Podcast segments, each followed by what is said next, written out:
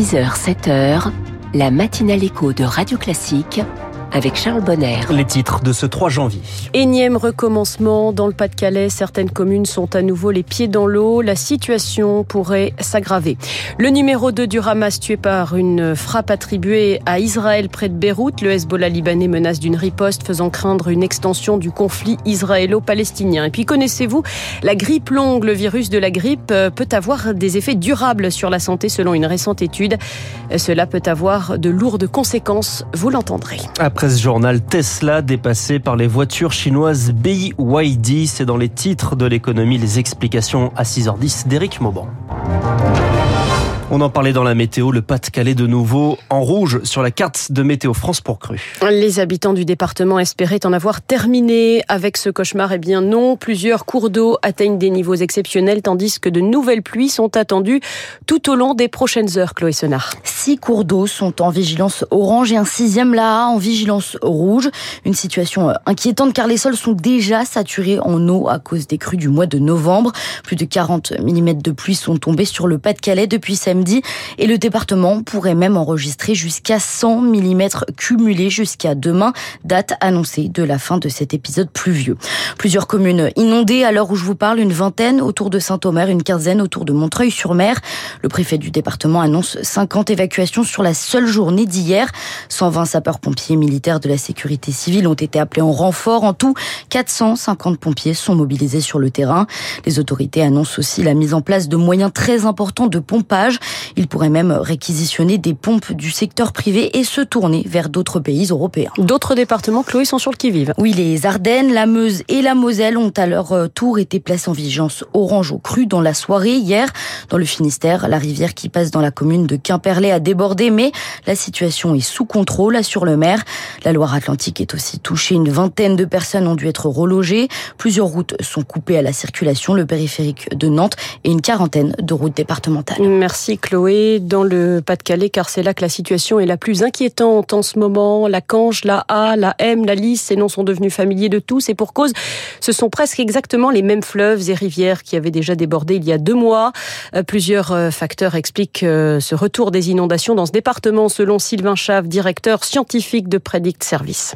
Au de novembre, euh, il est tombé euh, trois fois la pluie euh, moyenne sur ces secteurs-là, ce qui occasionne donc une saturation des sols importante. Donc les nouvelles pluies qui arrivent sur ces territoires-là ont du mal à s'infiltrer, à s'évacuer vers la mer. D'un point de vue géographique aussi, c'est une région qui est très plane avec très peu de relief. Donc les pluies qui font monter les cours d'eau ben, se retrouvent dans des zones un peu de, de dépression ou des zones très plates. Et là aussi, effectivement, l'eau a du mal à s'évacuer vers la mer. Donc tous ces facteurs là explique un peu la situation qu'on connaît de façon récurrente sur ces zones-là. Sylvain Schaff, directeur scientifique de Predict Service, répondait à Marine Salaville. Israël se prépare à tout scénario au lendemain d'une frappe dans la banlieue de Beyrouth qui a tué le numéro 2 du Hamas. Saleh Al-Arouri, qui était exilé au Liban depuis plusieurs années, se trouvait dans un fief du Hezbollah, allié du mouvement islamiste palestinien, qui a immédiatement annoncé une future riposte. Jamais depuis le déclenchement, il y a près de trois mois, de la guerre entre Israël et le Hamas, une frappe n'avait touché les abords de la capitale libanaise, de quoi faire craindre une extension du conflit,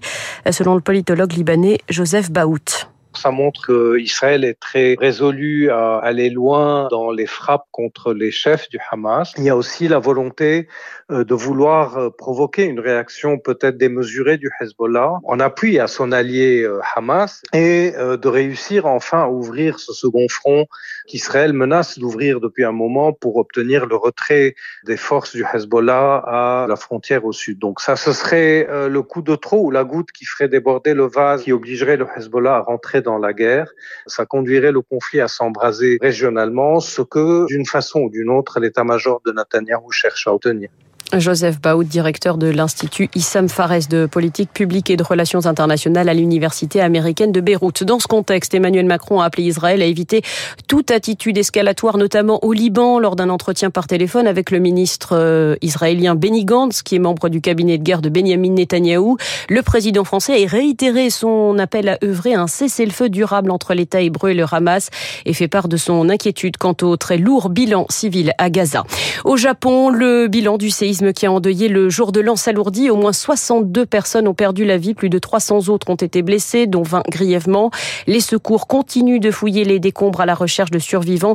Tâche ardue, compliquée par de fortes pluies et de possibles glissements de terrain. Il est 6h05 sur Radio Classique. Plus de légumes emballés dans du plastique, ce devait être une réalité depuis le 1er janvier. Les magasins avaient en effet jusqu'au 31 janvier 2023 pour se conformer à un décret publié six mois plus tôt. Anna Huot euh, s'est rendue dans un rayon de supermarché en compagnie de Fanny Vismara, la présidente de l'association Plastique Attaque France, qui lutte contre le plastique. Eh bien, eh bien, ce n'est pas gagné. Dans le rayon fruits et légumes, de nombreux emballages plastiques, dont certains pourtant interdits. Bingo, c'est un, vrai plastique. Dans la main de Fanny Vismara, présidente de l'association Plastique Attaque France, un sachet de radis, des légumes qui ne sont pourtant plus autorisés à être emballés de la sorte. Les oignons, est-ce qu'on a le droit Alors là, on voit que tout ce qui a moins de 1,5 kg sont des filets à coton et on voit là sur les gros euh, calibres, c'est du filet euh, plastique. Car le décret prévoit 29 exceptions. Rien à dire donc contre les emballages plastiques pour les paquets de plus d'un kilo et demi.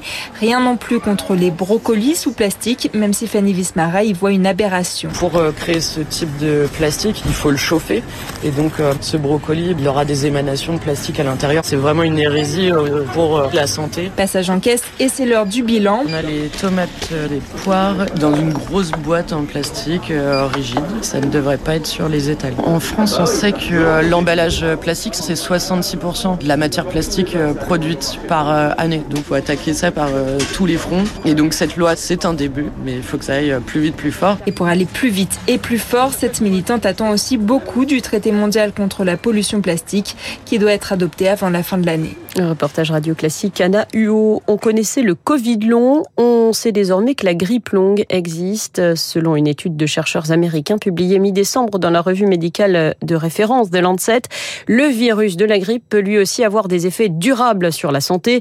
Explication de Bruno Lina, professeur de virologie au CHU de Lyon pratiquement 40% des personnes hospitalisés pour grippe ont des conséquences respiratoires de l'infection grippale, et ceci au-delà de six mois après l'infection grippale. C'est des pathologies respiratoires, c'est des pathologies cardiaques, et je vous dis le risque d'infarctus, des pathologies vasculaires avec le risque d'AVC, ceci dans la durée, mais on ne retrouve pas le même niveau de syndrome de fatigue chronique, on ne retrouve pas un certain nombre de troubles de la concentration qui sont des atteintes neurologiques qui sont aussi observées dans le Covid, mais qu'on voit beaucoup moins ou pratiquement pratiquement pas dans les syndromes post-infectieux après avoir eu une infection grippale. Euh, Bruno Lina, professeur de virologie au CHU de Lyon, interrogé par Rémi Fister. Cette question, enfin, qui va reprendre le Stade de France? Les candidats au rachat ou à la reprise de la concession ont jusqu'à aujourd'hui pour se manifester. Évalué à 647 millions d'euros par l'État, l'enceinte qui a vu le sacre de la France en Coupe du Monde de foot, c'était en 98, trouvera-t-elle repreneur? Car ces 25 dernières années, elle a surtout été un poids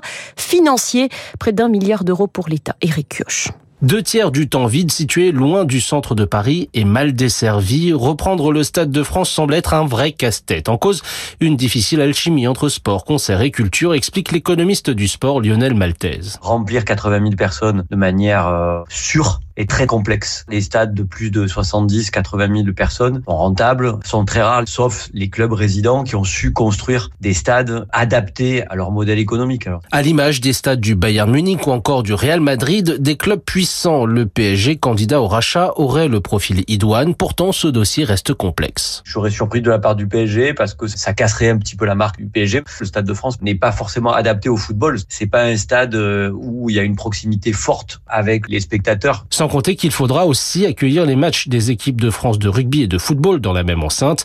Difficile de voir les sélections nationales privées de Stade de France. Finalement, seule une option hybride à mi-chemin entre sport et concert semble sérieuse, avance Lionel Maltese. Même s'il y a des atouts au Stade de France, il y a quand même des limites qui font que euh, la prise de risque me semble assez euh, importante. Je vois plus une économie d'alliance, de joint venture collective. Auquel cas, une des options les plus probables serait de voir le consortium actuel renouveler sa concession. Les explications d'Éric Kioch et merci. Laurence Gontier, on vous retrouve euh, tout à l'heure avec un prochain journal à 6h30 avec euh, Julie Drouin. Dans un instant, le premier invité de la matinale, on va parler d'additifs et de valeurs nutritives. C'est juste après l'essentiel de l'économie.